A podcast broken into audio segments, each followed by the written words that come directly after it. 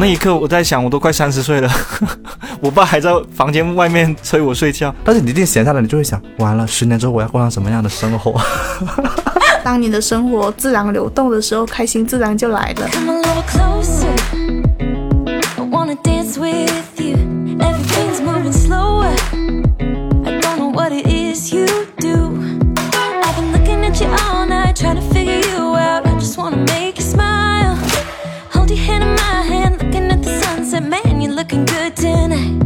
大家好，欢迎来到不把天聊死，我是仙草。我是 Blake，我是阿车，这一期录制呢是在中秋假期之后，还有国庆假期之前，也就是今年最后两个法定假期了。因此，我们今天的话题是跟假期有关的。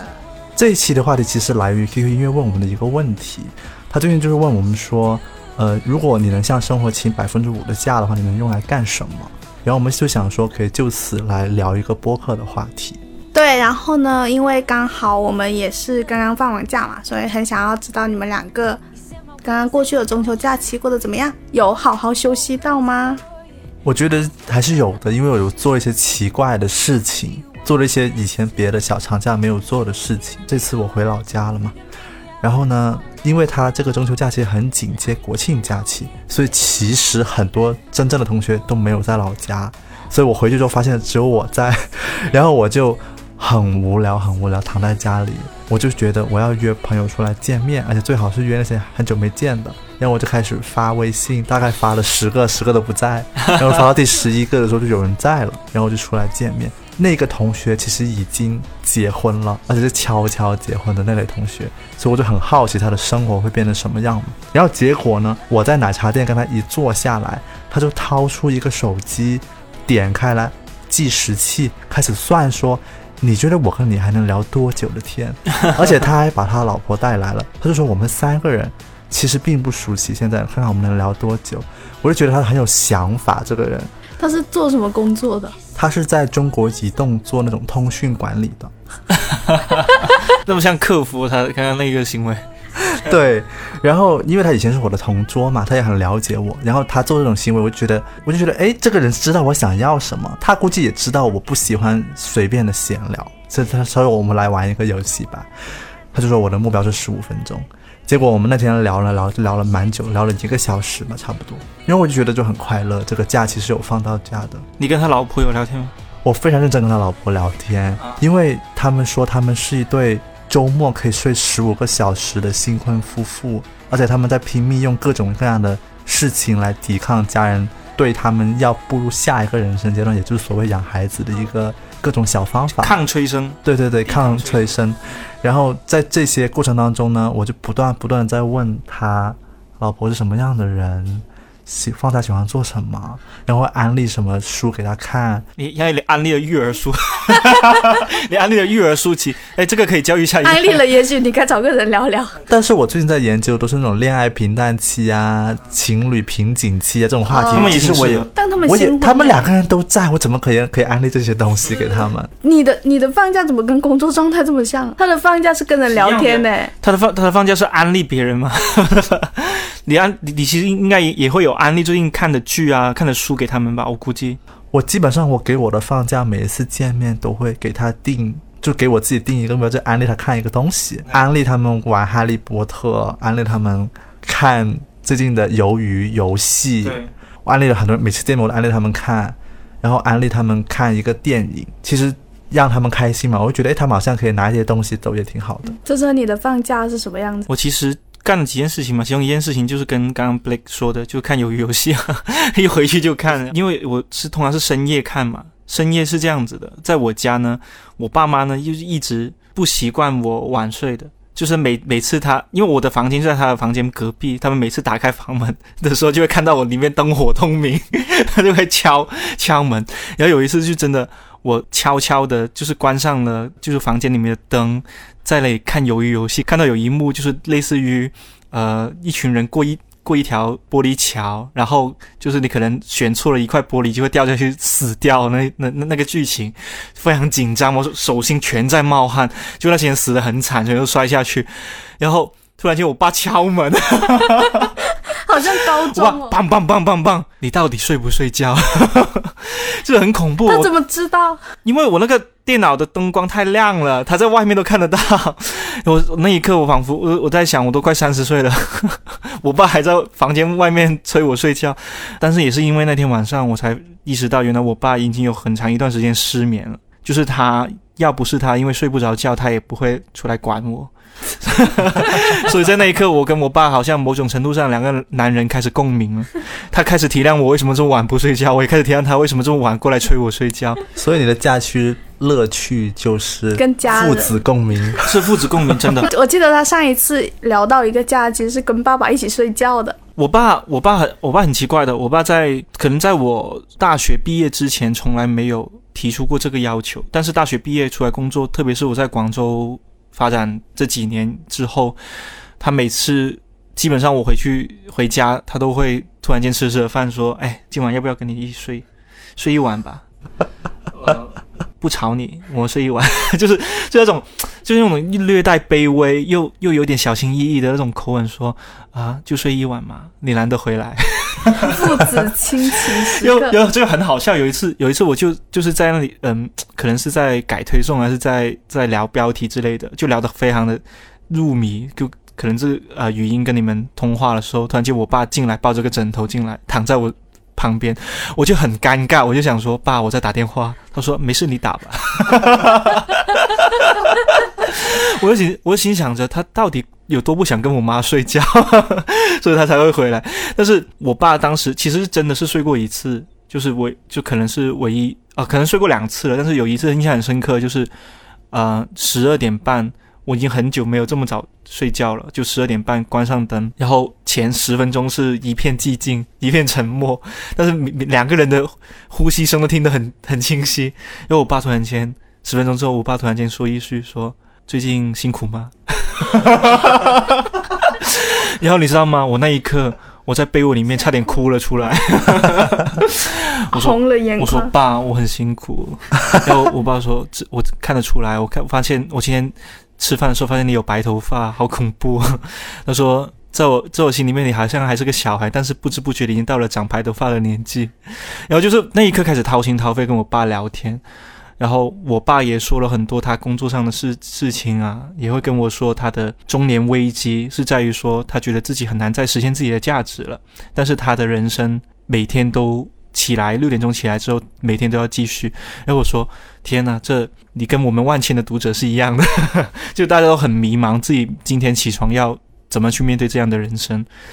所以其实还挺有趣的，我觉得跟我爸就是彻夜长谈这种事情。很孝顺的故事，这这是一个 没有没有，我觉得我倒是觉得我不是孝顺的，我倒是觉得这是一种习惯，就是感觉我回家见见家人是挺挺开心。其实是让人羡慕的。像前段时间不是还讨论到一个话题，叫做什么盲盒父母嘛？说人的出生就像抽盲盒，不知道会抽到什么样的父母。嗯然后我觉得你家在我看来是一个幸运的地方，是在于你们父母是可以说真心话的，有或者有这个习惯，很多人是没有的。所以很多时候，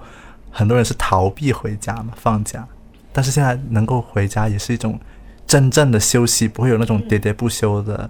压力的话，我觉得是件幸福的事情。你们你们的假期怎么都跟就是都会跟别人产生联系？我的假期是自自闭假期，我我中秋三天不是加班吗？最开心的时候是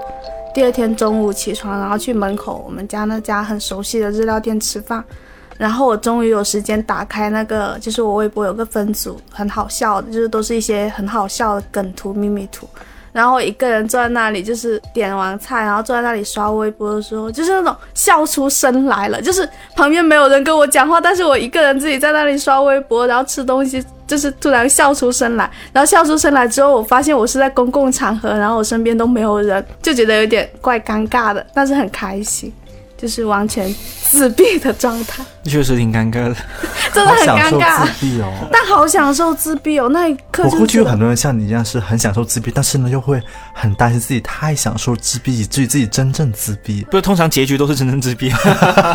就没也没啥好结局。就是假期好像就是好像我我的假期里面一一定要有一个这样的时刻才算是真的休息，就是那挺好的，每个人休息方式不一样。对啊对啊，所以你是自闭够了才算休息，然后我是一定要跟人家社交才算休息。其实然后阿我车一定要跟他爸睡觉才算休息。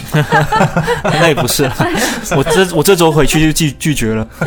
因为我觉得他鼻鼾声太大。其实我有一个问题很想问 Black 的，听说你有很多年假没有用，我好像怎么没有怎么用过年。我觉得休息对我来说是一种见缝插针的行为，它好像不需要一整段时间，因为整段时间带给我的不是休息，而是巨大的焦虑。因为当你有一整段时间的时候，更多更大的问题就是在脑海里面生产出来。就是可能你每天很忙的时候，你是不用想很多很大的问题的，但是你一定闲下来，你就会想，完了，十年之后我要过上什么样的生活？哦，就是你要你要知清楚的掌控到你每天会面临什么样的问题，你才会就觉得有安全感。所以你知道以前有一个说法是挺心酸，他其实其实人有事情忙，他愿意投入兴趣吗也是一种幸运的事情，因为更多人他是不知道他在他没有东西忙，因为他手上的东西只是机械，然后呢，他有了脑袋去要回答更大的问题，但其实他回答不了，所以他就是一种无助的感觉。那这个时候他们就会渐渐的，就是说不再去回答任何的问题，就这样活下去吧。我觉得这样才是更加麻木了。所以我一放假我就很焦虑。但是我最近昨天晚上我有写日记，就是我在反思我的焦虑。为什么呢？因为我我觉得我有点以焦虑为荣，就是好像我很焦虑，就是很对，就好像很放假就很焦虑，好像很爱工作那样，好像营造了一种好像很爱生活的假象，但其实并不享受当下的生活。所以我现在就是觉得说，就是也不要管自己焦不焦虑了，你就是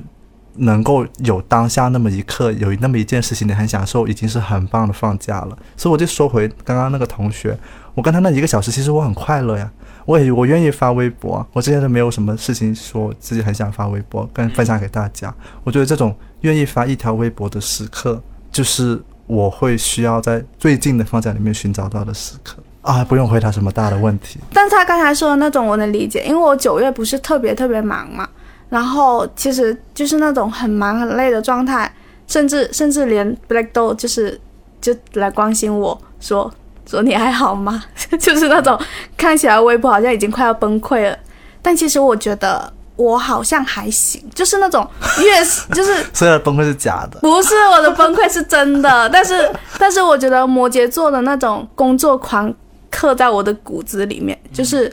就是因为我八月底的时候就会知道我九月就是我九月整个日程都排满了，然后甚至九月我其实连续可能三个周末都在加班的这种，但是我有一种迷迷糊糊的兴奋感，你知道你接下来每一天都有一个挑战，都有一件事情去做了。然后你整个人其实有时候会处于一种极大的兴奋之中，嗯，但是也会导致晚上太过兴奋睡不着。哦所以你会很兴奋。其实我是带着兴奋，对，其实我是兴奋的，因为我发现就是我不会，就是像你刚才说的那样子，你就没有时间去想那些很空，就是很虚无的很大的问题了，因为你有很具体的问题，比如说你这篇稿子写的三遍了都没有过怎么办？就是有这种很具体的焦虑的感觉了。但是也确实不能以焦虑为荣。你不觉得现在年假有一种我要很珍惜它没有特别美丽的安排，就不要轻易请的感觉吗？就是就是觉得啊，这个如果只是躺着躺着请年假好像又不太好，但是一年到头其实你等不到那个完美的契机，然后就过去了。也不是我不想请，所以最近高中同学他们最近在约我要去四川，嗯，因为我有一个同很好，以前很好的朋友，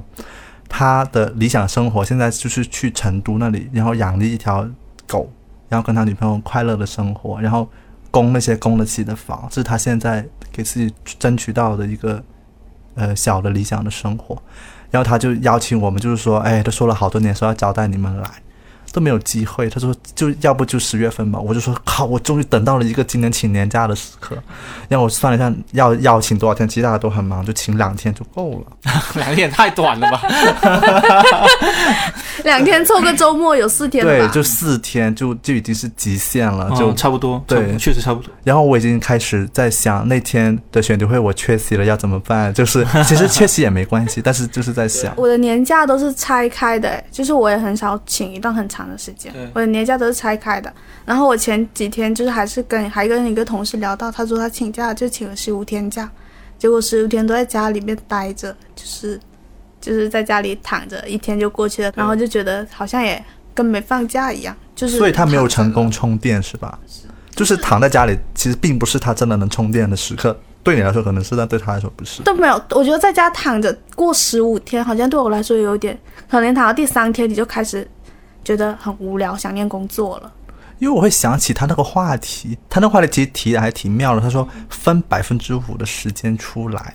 然后我就在想，你又不是百分之百，因为请年假就是分百分之百了嘛，那你只有百分之五，那你就说明了你要很精准。但其实是人真的会有说啊，我五分钟就能休息那种很精准的放松的时刻吗？就是你们真的有总结出那些啊，我只要做那件事情，我就会开心起来了，我就充好电了。你们有这种？真的有这种？那种是什么？我这其实我昨天不是，就是我昨天是写稿，然后其实一直没有进入状态，写的很就是很不好，然后一直没有进入状态嘛。然后车车就我我就向他求助了，我就说那篇稿子有遇到问题了，就一直没有找到一种很好的状态进去写。然后他就拉我出去说去吃个麦当劳什么的，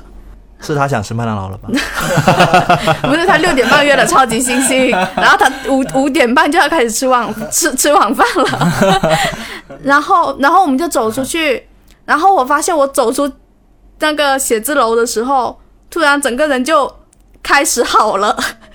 就是就是因为昨天昨天下午那个时间点刚好外面有一大团云。就是那个时候要下雨了，然后你就发现你走出去好像看到一座雪山一样，因为那个云很大很密，它就掩盖在楼的后面。然后我就一路我就开始就是看那些云就很妙，很像雪山一样，然后又觉得它们很像泡沫，然后就一直走，然后走到那个麦当劳旁边，那里有一座门，然后门上面贴着那个标，然后我就突然发现，诶，为什么这个标很像小鹿？就是那个标黄色的，但是那个形状很像一只又一只的鹿。路边有个叔叔坐在那里，很奇怪，他用他的就是他没有穿鞋，然后他用他的脚趾头夹着一个手机，就是坐在路边，他就夹着一个手机在路边晃来晃去。然后我当时就是觉得说啊，我的我现在脑子里面都是被路边各种各样奇奇怪怪的事情吸引了。然后我当时就是，虽然我跟他还一边在聊稿子的事情嘛，但是我一边在跟他讲，我说：“车车，你看到没有？这边有个什么什么什么，那边有个什么什么什么。”但他好像完全都没有听进去，就是就是我我觉得他的充电方式，对对对反正你们两个不同的充电。对，然后我就觉得那个时候就是我一边在路上，然后一边拍嘛，我就拿起手机这里拍拍那里拍拍，然后那个时候就觉得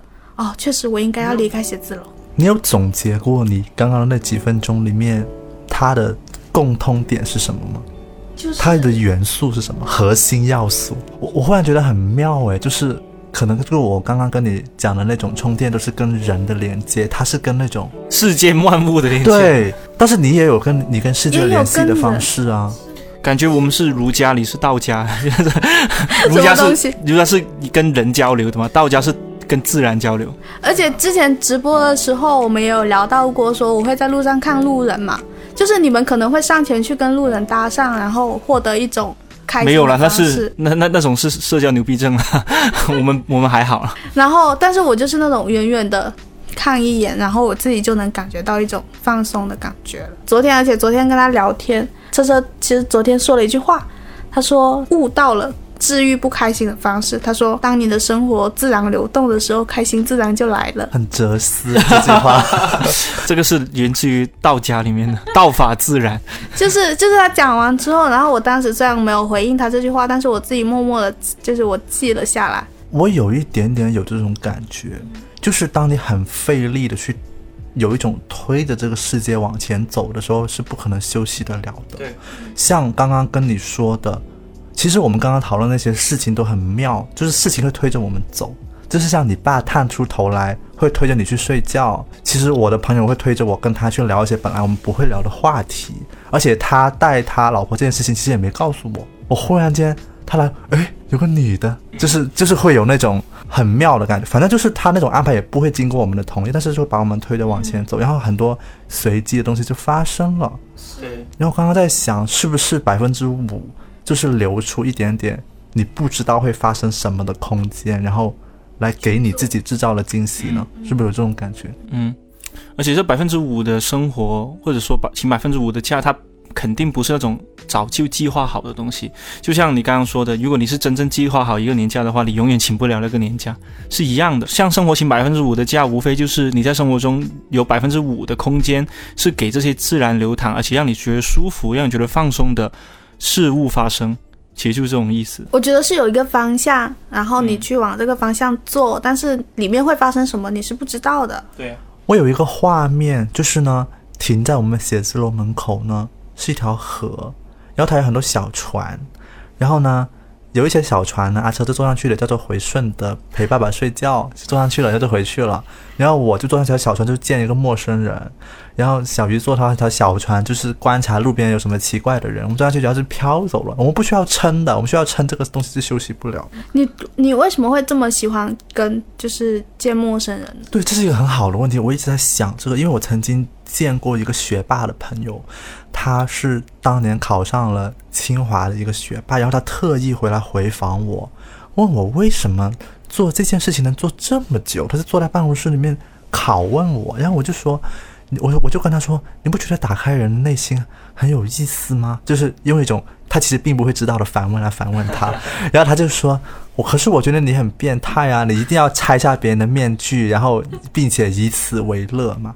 但是我不会用面具这个词来形容我现在的生活，我更像是我只是坐在那里倾听他们想跟我讲的东西。因为像那个同学，他本身是在吐槽生活的，讲到后面他开始跟我讲，他说在中国移动工作到底怎么样才是一个完美的中国移动的工作？但是我就看到他真的有很认真地跟我倾诉工作上的事情，然后我就一边听他讲，我就一边在那想说，哦，如果有一个桥梁能够让我把这些故事搬运给即将进中国移动的人的话，会很有意思，因为我觉得会很妙嘛，然后我就觉得，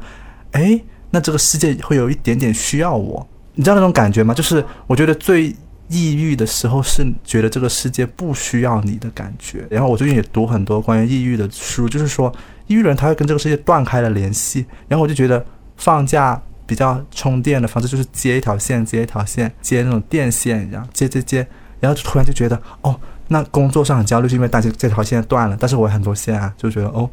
其实也没有那么快会完蛋嘛，就有这种感觉。你刚才说线的那个比喻的时候，想起我之前，就是因为我刚好我桌上是有，就我家里的桌上是有一个排插的，就是它是四个口嘛。但是我有时候就是就是四个口，一个吹风筒，一个风扇，然后一个台灯，然后还有一个就是 iPad 充电器。但是我有时候手机要充电。然后我就只能拔掉四个里面的一个。然后我有一天就是觉得我自己的生活也很像这个排插，就是你只有四个头，但是你有时候有五根线需要，然后你就只能不断的拔掉一根来为另外一个挪出位置。然后我还说一个很奇妙的感觉哈，虽然这听起来很像是工作，因为我以前曾经有一天晚上发疯，就做我有那刚开始没多久的时候，我在群里面发了大概二十个选题，我问大家想不想看，他说很想看，赶快记下来。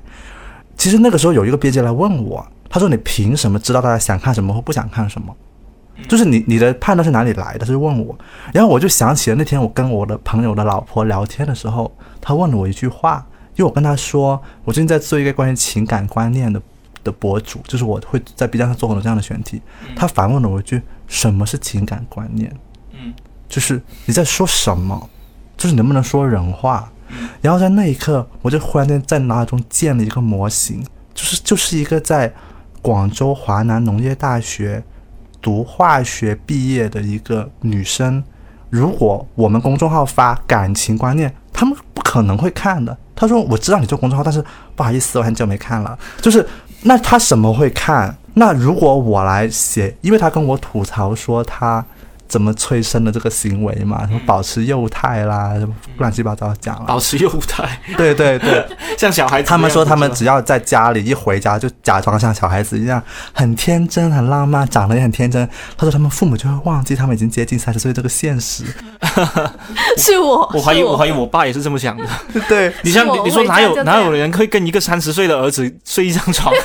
就很难很难想象。然后我就觉得，哎，这种保持幼态，那如果我说我写。一篇新婚夫中国当代新婚夫妇冒号努力保持幼态，就是防止催生。就是如果写一篇这种新婚夫妇的幼态生活方式记录，那我觉得很有趣。那他们可能会看了，就他可能会看了。跟他生活开始有关系了。那我心想，我判断就是这样来的，我判断就是闲聊来的。然后忽然间，我的一种巨大的焦虑有缓解，就是说，如果我愿意跟很多人面对面见面，我还是会知道他们想看什么的。但是如果我只是为了工作不断不断的输出，我忘记了界限，我可能就完了。对，所以我总的结论就是说，我需要更多的私人时间，我需要更多的闲聊，我需要更多的这种放充电的时间，来让我知道这个世界其实会需要我们以一种什么方式存在。因为其实其实我我跟 Blake 有一个很大的同感，就是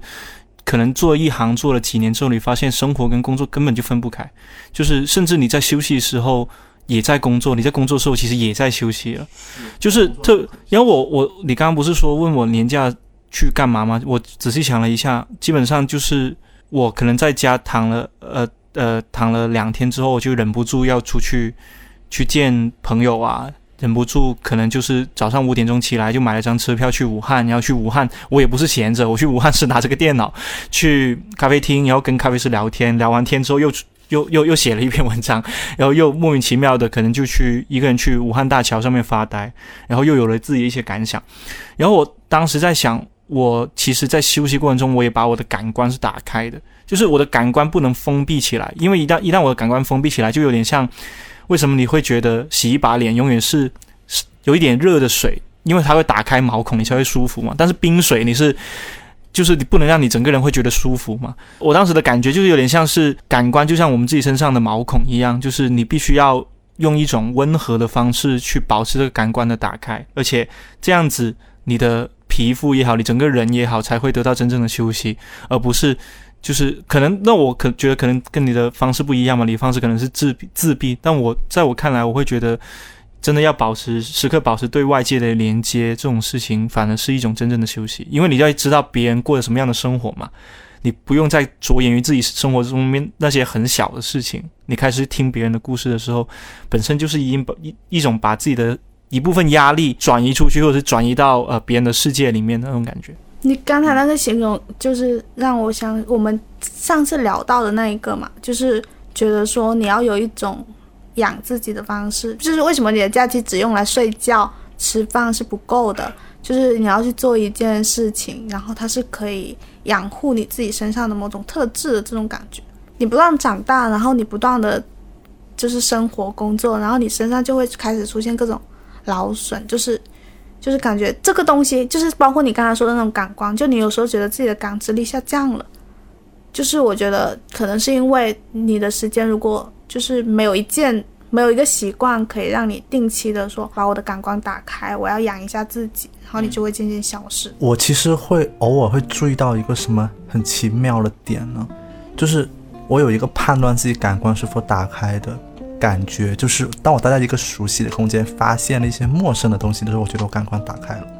那天我在上班的时候，我忘记我在做什么了。我忽然注意到，原来我们办公室的百叶窗的纹路是这样的，就是我很难跟你形容是怎样的。但是我会发现，我在这里工作了几年，我从来没有认真观察过它排布的方式。那天我就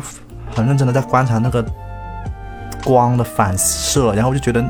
我眼睛盯着那块的那个景色是我没有见到过的，然后我就觉得。很治愈，我在看那个东西，我就觉得，哎，我居然能够感受到这个窗跟我有发生一些关系，我觉得我感官打开了。还有一个很奇妙的一个点是，比方说我在用一个护肤品，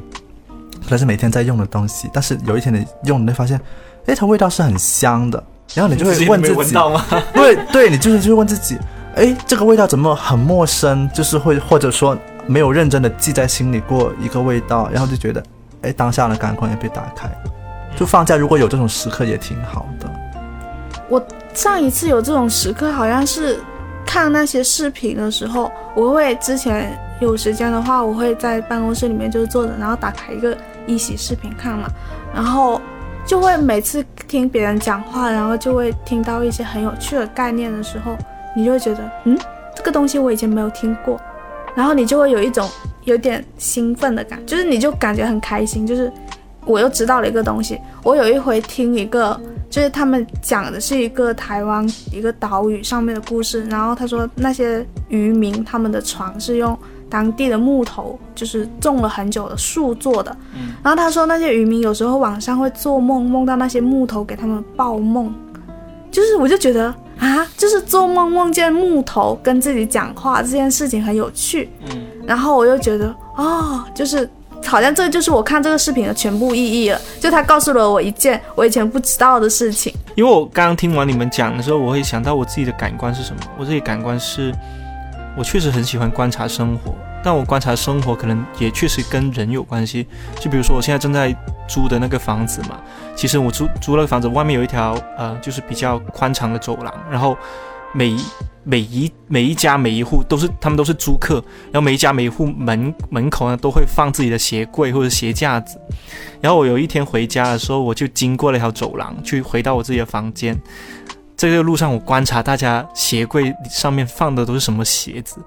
然后我就留意到了，就是离门口最近的是一位女生，就据我所知，她是做啊、呃互联网公司的一个一个运营之类的。然后发现他的所有的鞋子都是 Vans，就是那种布鞋，布鞋跟那些板鞋之类的，然后就是非常的干净，就每一双都很干净，没有任何脏的地方，然后很干净的摆在一个鞋柜里面，分门别类。就比如说这个颜色是这一排，这个颜色是这一排，它有它大概有十几双鞋子，全是同一个牌子，不同颜色跟款式分得很仔细。我说这很很明显是符合运营的人格。然后很有意思，就是我走到第二个房间，我看到门口就只有两双鞋，是一个男生男生男生男生做的，他是一个销售。然后我是怎么知道他销售呢？是因为有一天我在门口准备出门的时候，我听他在外面打电话跟客户打电话卖东西，我忘记是卖什么了。但是我留意到他门口放了两双鞋跟一把雨伞，两双鞋都是那种皮鞋，然后一双是棕色的，一双是黑色的，然后两边都是啊、那个鞋底右侧磨损的很严重，就是他说明他走很多路。说明他走路的习惯其实没有很好，然后他出门一定要带雨伞，因为可能会下雨，会会弄湿自己的衬衫。然后我就觉得哇，原来每每个人在门口摆的那个鞋柜都可以反映他自己的生活跟人格。这个东西对于我来说就是一个观察生活跟保持感官开放的地方。就是我可能回家路上，我只需要五分钟，在我脑海里面就已经有了一个人生活的面貌出来。对，这是我自己挺会想这些东西。这种东西会刺激到你，就像我听到那种新的概念一样，就是我不知道它是刺激了你大脑的哪一部分，但是它出现在你脑海里的时候，你就觉得，就是你就觉得自己好像有被突然接通，就是像你刚才说的接通那条线，然后就觉得嗯休息到了，或者是嗯今天就是今天有一个很有效的让自己感觉到很开心的时刻。就是我个人有一种感觉，就是刚刚听你们讲完，有一点像生活放假就要用力吃一个千层蛋糕，就是你不能单纯吃一个只有一个口味的巧克力蛋糕，你要吃点一个千层蛋糕，会重新让你发现生活有很多层次，因为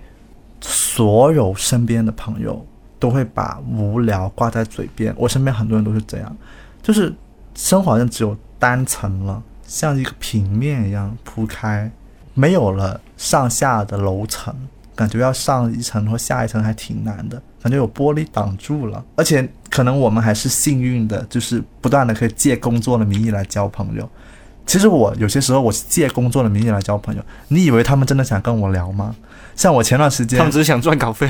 其实前段时间我办那个什么人渣聚会，如果不是我的工作和我能办这个活动，你觉得他们会来找我吗？我能够联系上他们吗？我不会啊，一定是我承诺，可能未来会把你的故事讲出去，或者说互相能够得到一些东西。所以其实工作也是给了我一种便利嘛，就是让我有一种借口，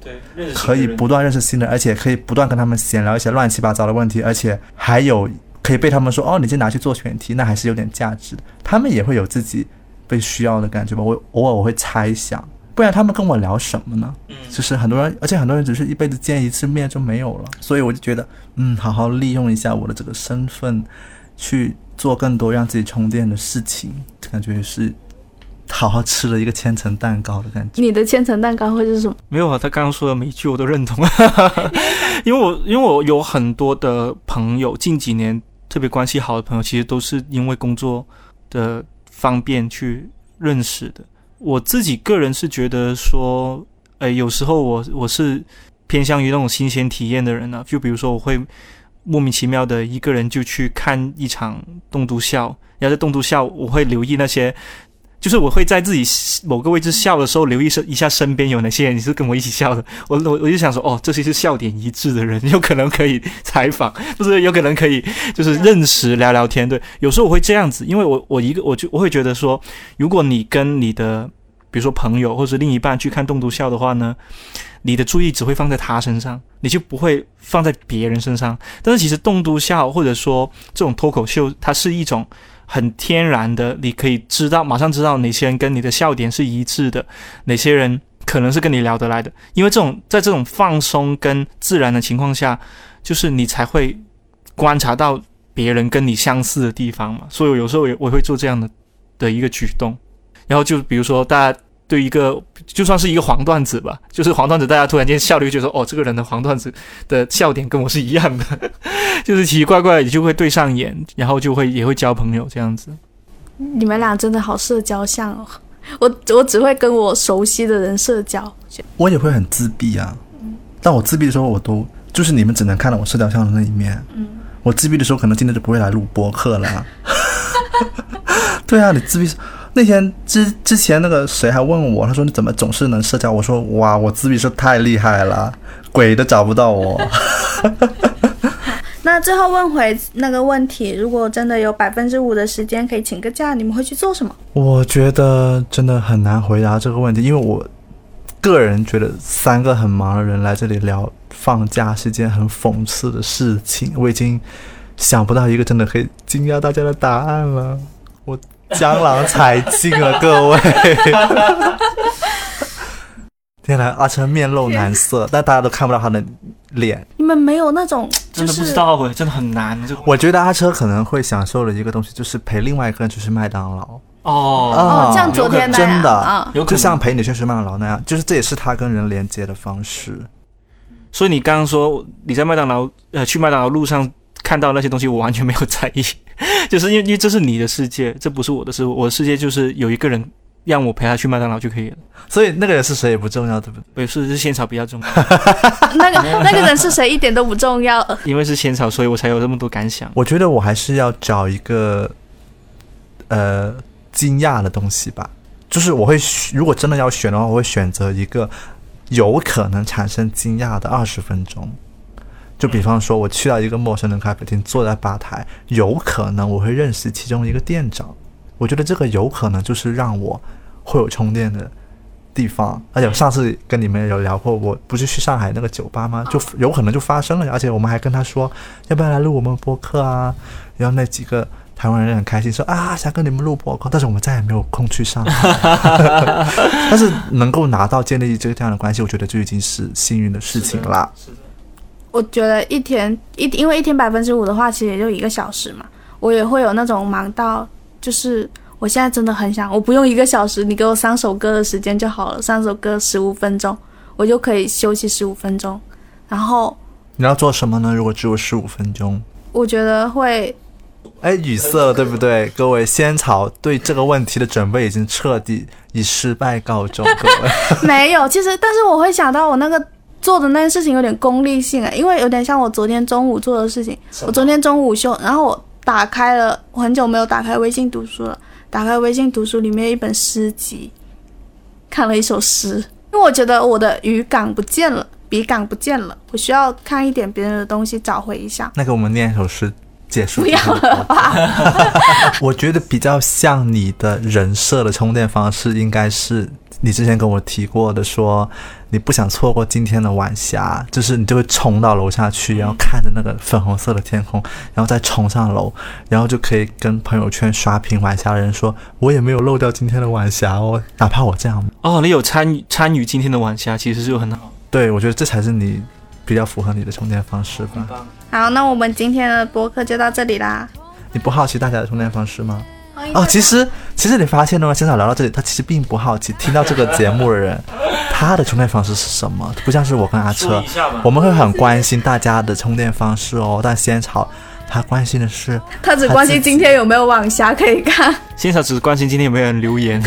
没有，我在群里，我平时在群里跟大家聊很多的，我在大家眼里就是一个很关心读者的人。不行不行，你要真的关心他们才行。没有啦，我有时候真的关心了。那个群里面中秋假期还有个读者说他要去见家长了，然后在群里问说要怎么办。然后假期过去了，他回来说，就是回来跟大家 update 那个情况嘛。他说见完了，而且还跟那个女生的爸爸喝大了。就是喝酒喝多了，然后群里就会另外一些人就会给他建议说，其实建议你第一次跟家长见面不要喝大，就是不要喝太多，正常人都不会喝大。就是你不要。